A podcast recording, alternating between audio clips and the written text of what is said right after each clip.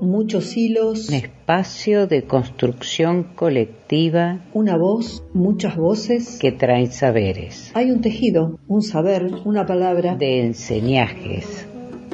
Y queremos que el ovillo empiece a rodar. Somos un podcast independiente que teje, canta, cuenta historias de mujeres por mujeres. Soy Lili Rodríguez. Soy Fabi Cano. Soy Marcela Blanco y juntas, hacemos, las, tejenderas.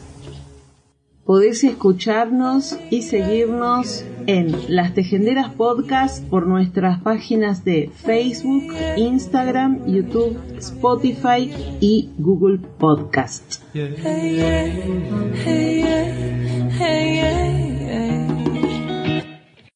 Bienvenidas, bienvenides a un nuevo episodio de Las Tejenderas, el número 102, tercer temporada. Este mes de agosto vino cargado de muchas efemérides, así que vamos a empezar con ellas. No hay otra manera de lograr nuestra libertad de trabajo y la jerarquización del ejercicio de nuestra carrera sin una organización que nos fundamente y nos respalde. Hoy en día son impracticables los proyectos individuales o de pequeños grupos. La Federación de Psicólogos de la República Argentina conmemora el 8 de agosto el Día Nacional del Psicólogo y la Psicóloga Víctima del Terrorismo de Estado, recordando y reivindicando a su primera presidenta, Beatriz Perocio, y a las y los colegas perseguidas y perseguidos, secuestradas y secuestrados, y desaparecidas y desaparecidos en la última dictadura militar. Beatriz tenía 30 años, estaba trabajando con niños y niñas, y hacía de la palabra y el encuentro un espacio de salud para todas y todos. Sembraba semillas en la vida y en el gremio, que fue germinando en miles de voces por la justicia social y la salud mental comunitaria. Los personeros de la muerte no lo toleraron e intentaron acallarnos con horror, muerte y desaparición, pero la palabra de Beatriz se hizo bandera. La secuestraron en el jardín de infantes donde trabajaba.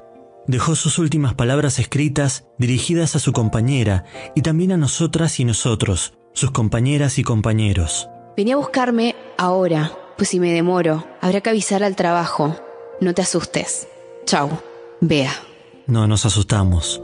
Tomamos tu bandera y te seguimos buscando, aún en la persistencia de tu ausencia, sin miedo, porque siempre tus pensamientos y palabras nos protegen, y son la guía de una FEPRA que inauguraste y que hoy agrupa todos los distritos del país. Presente ahora y siempre. Las histéricas somos lo máximo.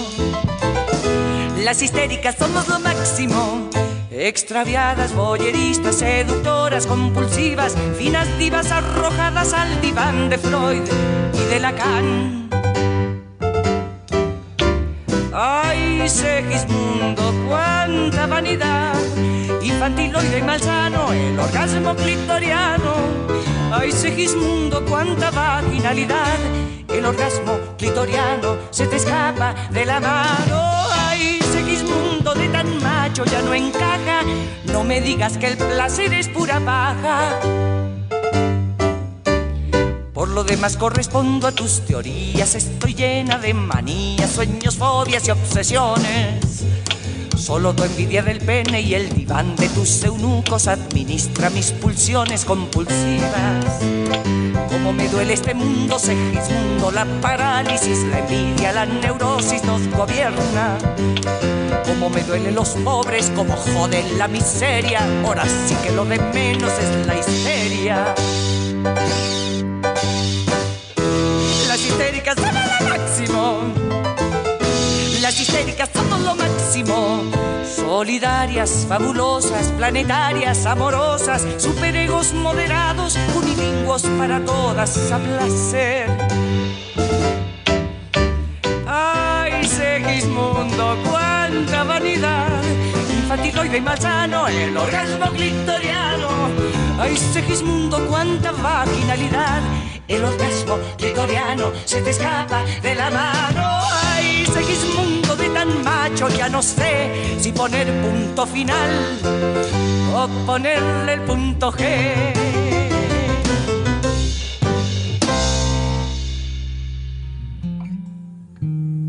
El placer como revolución en el Día Internacional del Orgasmo en Personas con Vulva, 8 de agosto, revista y editorial Sudestada.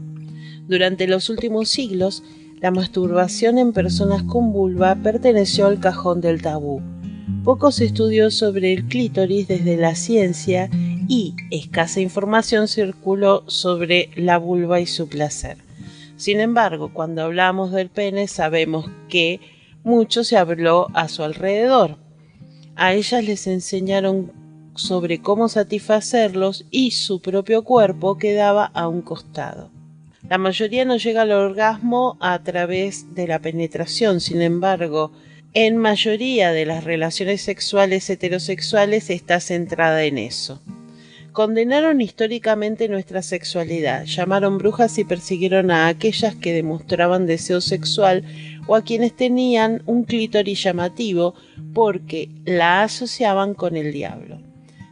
Todavía mutilan los clítoris de niñas y adolescentes para asegurar su virginidad y para reducir su libido. Llaman putas a aquellas que demuestran su deseo o que tienen más de una pareja sexual.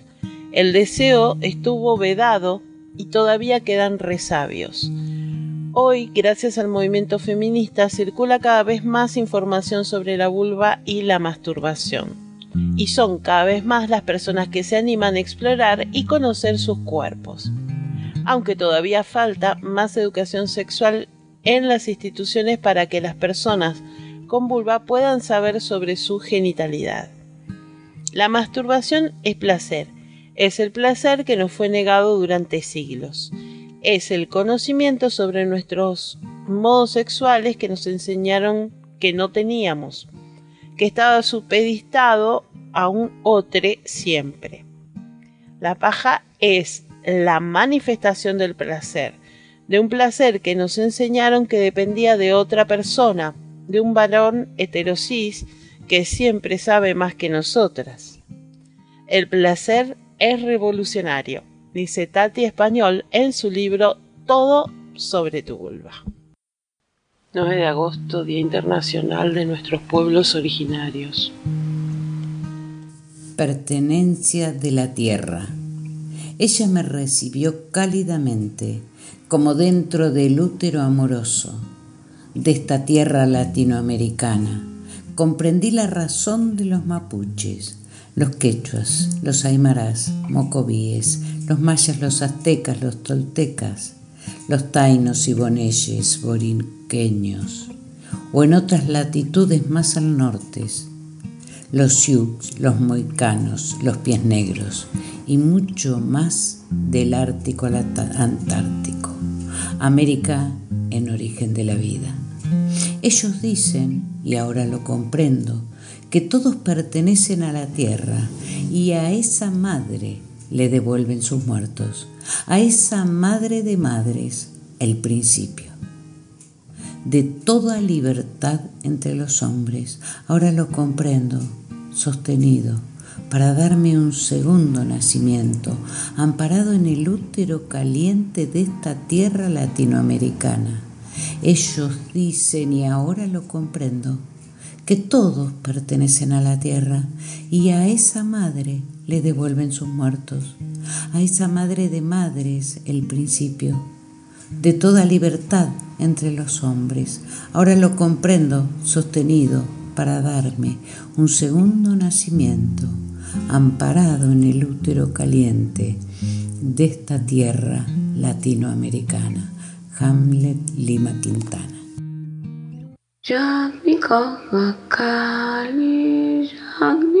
Wakali, caminando, caminando, caminar para sanar.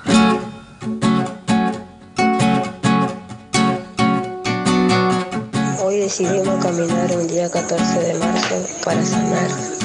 Así volveremos a encontrarnos con distintos territorios hermanos que luchamos pidiendo justicia y seguiremos caminando para sanar. Haciendo lo que las olas somos y seremos mar, revoltosa energía caminando para sanar, haciendo lo que las olas somos y seremos mar, revoltosa energía, caminando para sanar, moviéndonos con las lunas en un ciclo natural. Para adentro está la calma, para afuera estallar porque hay cosas que nos matan, porque Ismael no está. De adentro vienen mensajes que cambiando el mundo está. Haciendo lo que las olas somos y seremos mar, revoltosa energía, caminando para sanar. Haciendo lo que las olas somos y seremos mar revoltosa energía, caminando para sanar. Que la policía se zarpa, que abraza la pleamar. Abundancia para algunos, para otros ni el agua. Haciendo lo que las olas somos y seremos mar. Revoltosa energía, adentrando para sanar.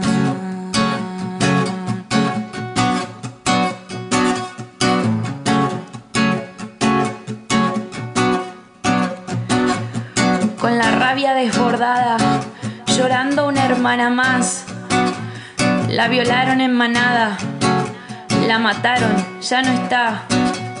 Su abono de flor nativa, pida gritos la venganza.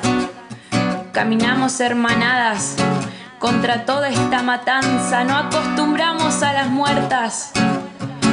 Nadie era una más, nos cortaron una rama.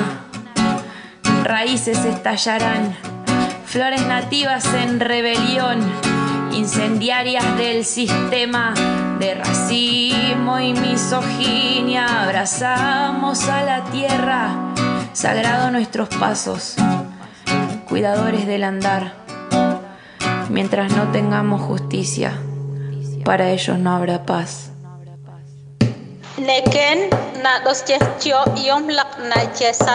Jesat. Pashinapat latariwujipai. Sapiaqañi llaqtuqumi noite. Sarnaqaña k'umarañataki. Yaguata ñamonguerangua. Trecaín, taín, remoleán. Caminamos para sanar. Haciendo lo que las olas somos y seremos mar, revoltosa energía, caminando para sanar.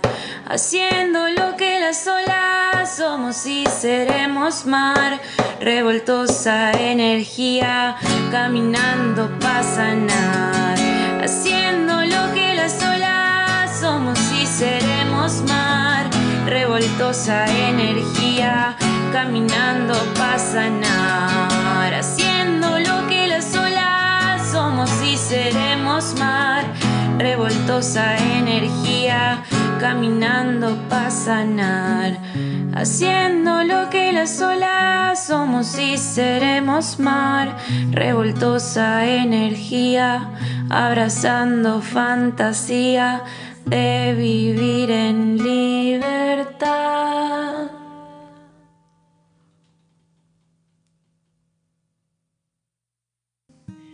Mica por siempre viva. Un día como hoy cumpliría años Micaela García, 9 de agosto. La de la sonrisa enorme y el puño en alto, la que está con los pibes y pibas del barrio, Villa Mandarina, o con las compañeras de militancia, la que lleva adelante la Feria de la Mujer Emprendedora para que las víctimas de violencia de género pudieran tener unos pesos en el bolsillo, esa que pega carteles o los levanta y pinta murales, la estudiante de educación física, la de los muchos torneos de gimnasia artística, la independiente, la que organiza todo en su agenda, la que sale sin que importe mojarse con la lluvia, la que llega primero, la del espíritu líder, esa que se entusiasma por las marchas multitudinarias que desestabilizan y hacen temblar la tierra, a la que no le da vergüenza hablar a través de un megáfono, la fanática de los recitales y del indio Solari, la empoderada que empodera. la que les manda un mensajito a sus amigas para preguntarles si llegaran bien. La de los 21 años.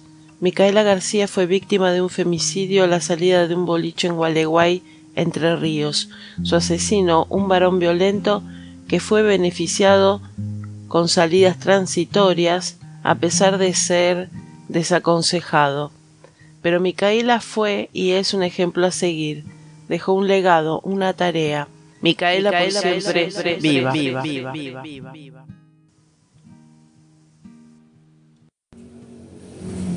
Ni monstruo ni abusador. Es un artículo de Eva Giberti en página 12. Y dice así. Surgen todos los detalles posibles para que la comunidad descubra que hay padres incestuosos. Hablar de ello cuando tenemos un expediente ante nosotros es atenerse a los hechos. Cuando no disponemos de él, los medios de comunicación nos informan no solo acerca del delito, sino transparentan qué es lo que la comunidad espera leer o escuchar. Recurrir al calificativo monstruo, entre comillas, pretendiendo que las palabras habituales son insuficientes para describir aquello que protagonizan, violadores y víctimas intentan salirse del tema, buscar lo ajeno, lo indescriptible, para no asumir lo que es perfectamente definible y puede enunciarse con claridad. Se habla de monstruo por el terror que produce reconocer lo que es y lo que sucede. Hablar de monstruo es alejarse de los hechos y adjudicarle al delito categoría de lo inasible y lo distante. Es de otro planeta, de otra raza humana, sabiendo sin embargo que estamos hablando de un hombre y de una niña, ambos estrictamente conocidos por cada uno de nosotros. Hablar de monstruo coloca el tema en lo espectacular y cinematográfico. Lo monstruoso entonces es lo que les pasa a otros y hacen otros. No nos engañemos, este artículo lo está leyendo un padre violador y una mujer que fue violada por su padre.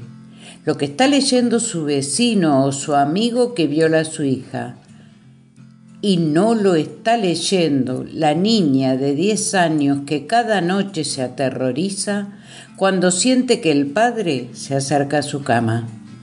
A esas niñas las escuchan los especialistas, sabiendo que librarán una contienda durísima, no solo ante determinados jueces, sino frente a los incestuosos acompañados por sus defensores, dispuestos a demostrar que ellas inventaron los hechos, o ADN de los hijos de ella mediante que la hija sedujo al padre. Las defensas de los incestuosos son crónicamente semejantes. Se argumentan que son inimputables por ser compulsivos. No pueden dejar de violar.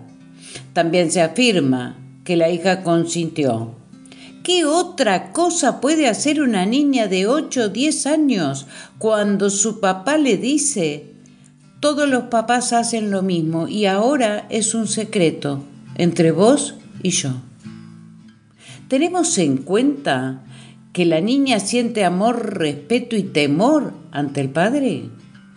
Esa es una de las miserabilidades clásicas de estos violadores. Cuentan con la ventaja que les significa la obediencia social familiar de la víctima. Pero la justicia deberá garantizar la defensa del padre incestuoso. La mecánica jurídica encuentra un obstáculo principal, la relación entre el jurista y la norma del código, de la que depende su identidad. Entre comillas, ser un juez que respeta la ley. Cierra las comillas. Entonces, como lo comentó Pierre Legendre, la regla jurídica, no debe ser jamás concebida como la invención del glosador, del juez, sino por el contrario, como restauración del texto por medio de una operación lógica estrictamente como esto y nada más que esto. En la epifanía de la ley, el jurista no está para nada, no ha inventado nada, es inocente, habiendo dado cuenta simplemente de la lógica del texto y pronunciando las palabras del sentido prestado a este último. Acordando con la ley, se hablará de abuso carnal agravado por el vínculo. Utilizar esta palabra en lugar de incesto constituye la maniobra clave para dejar al sujeto al margen de la gravedad del delito. No es casual la circulación de esta palabra sacralizada por las convenciones sociales, porque abuso solo apela a la imaginación de quien lee o escucha. Incesto nos coloca ante la escena irredimible. Un padre que viola a la niña que engendró, lo cual es particularmente incómodo porque nos deja sin garantías acerca de lo que un padre sea o pueda ser. Existe un consenso internacional que después de intensas discusiones logró incluir el abuso en lugar de incesto. Repetir este lenguaje significa aceptar que el derecho es quien regula los contenidos del lenguaje y que legisladores y magistrados definen lo que cada palabra quiere decir y los miembros de la comunidad acatan lo cual no es ingenuo. Tranquiliza descubrir que hay padres abusadores sin que resulte claro qué delitos o transgresiones engloba el, el término.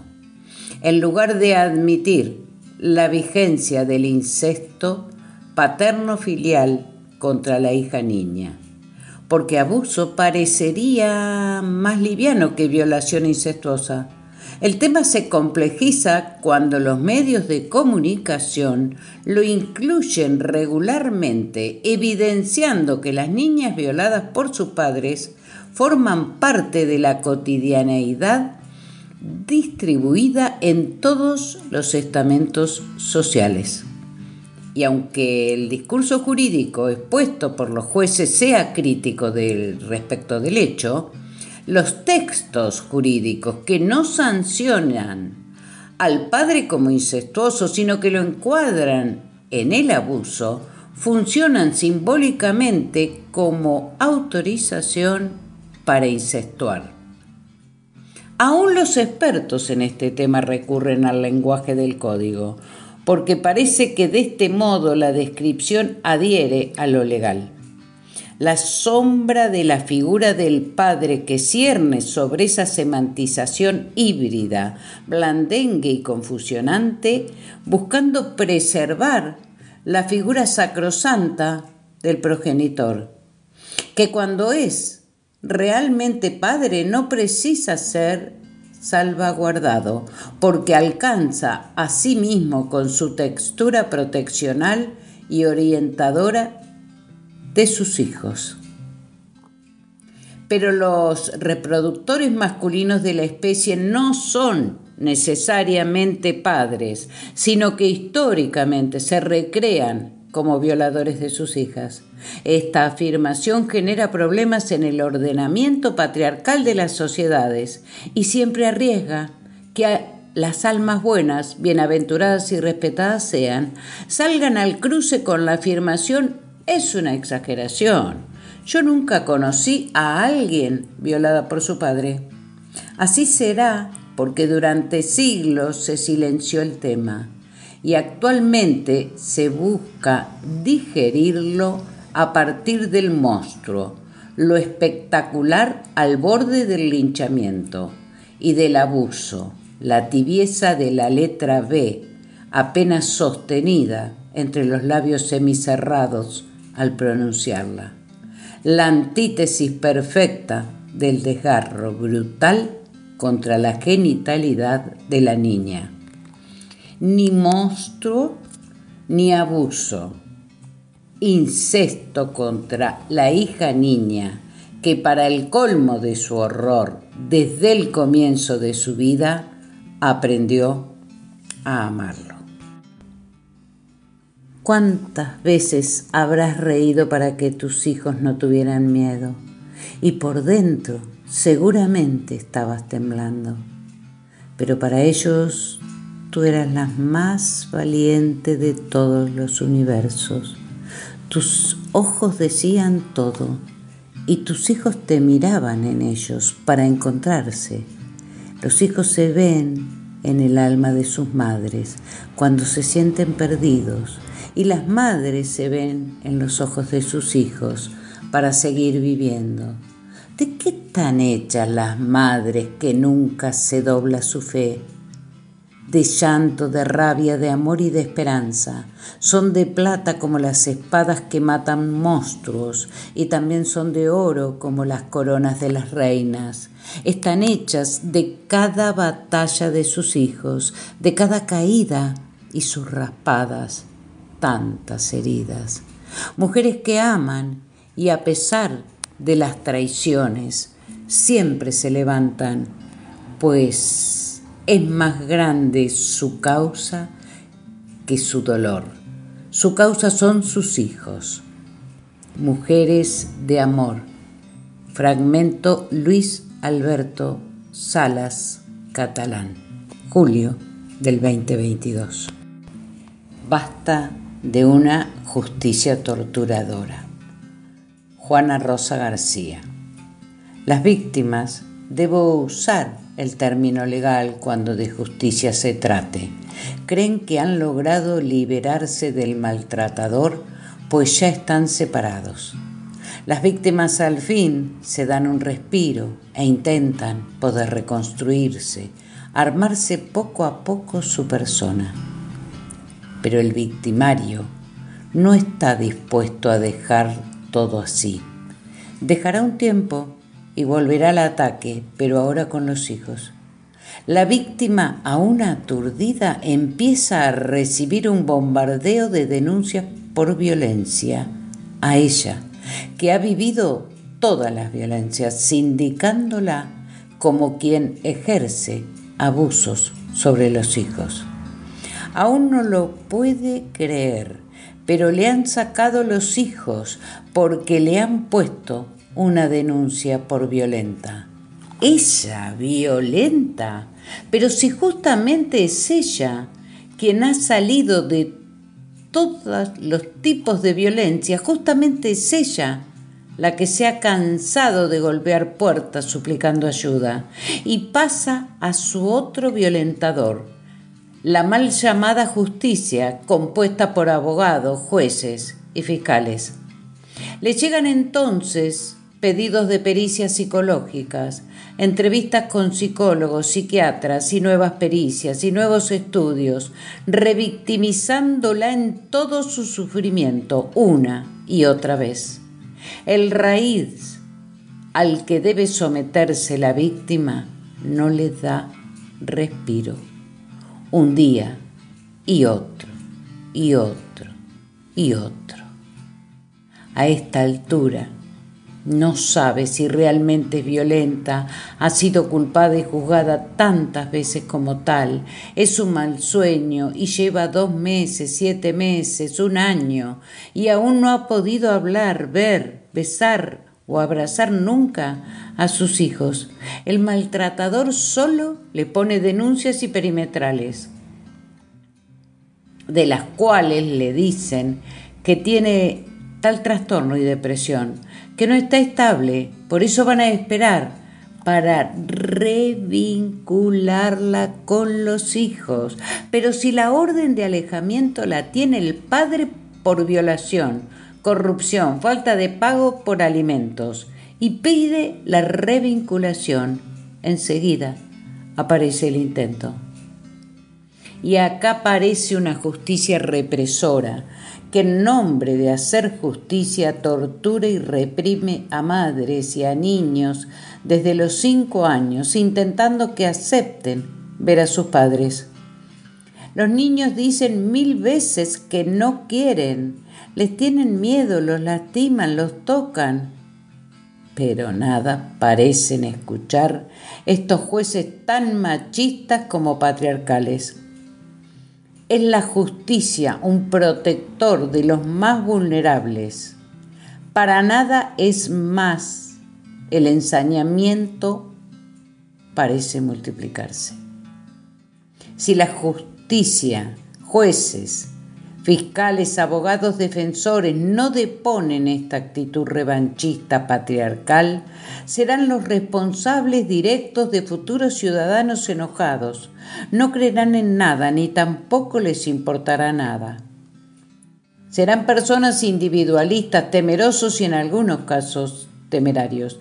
¿Quién terminará con semejante corrupción? ¿Quiénes desenmascarán a estos psicópatas integrados con poder y títulos. Nosotras decimos basta, con los más vulnerables no.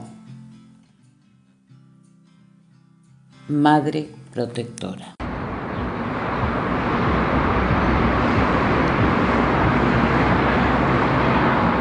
Sí sé. Acción. Yo no he tomado pero me voy a tomar un traguito ahora. Y sé que lo que más espero, lo más que se me enamora. Siete diez, ya no me ves, pero si al ver digo tu nombre, ya verás quién es. Soy el perro a tus pies que te muerde la costilla y las estrellas brillan y la luna se sienta en su silla. Toma lunita y por qué estás tan amarilla ya estoy cansada y mis hijas ya me dicen viejita. Tengo el pelo tan seco, mi piel ya no brilla. Pero el mundo es tuyo, luna, y esta noche es mía. Así que quédate, quédate, luna. Quédate, quédate, luna. Quédate, quédate, luna. Quédate, quédate, luna. Dímelo, dímelo, luna. Dímelo, dímelo, luna. Dímelo, dímelo, luna.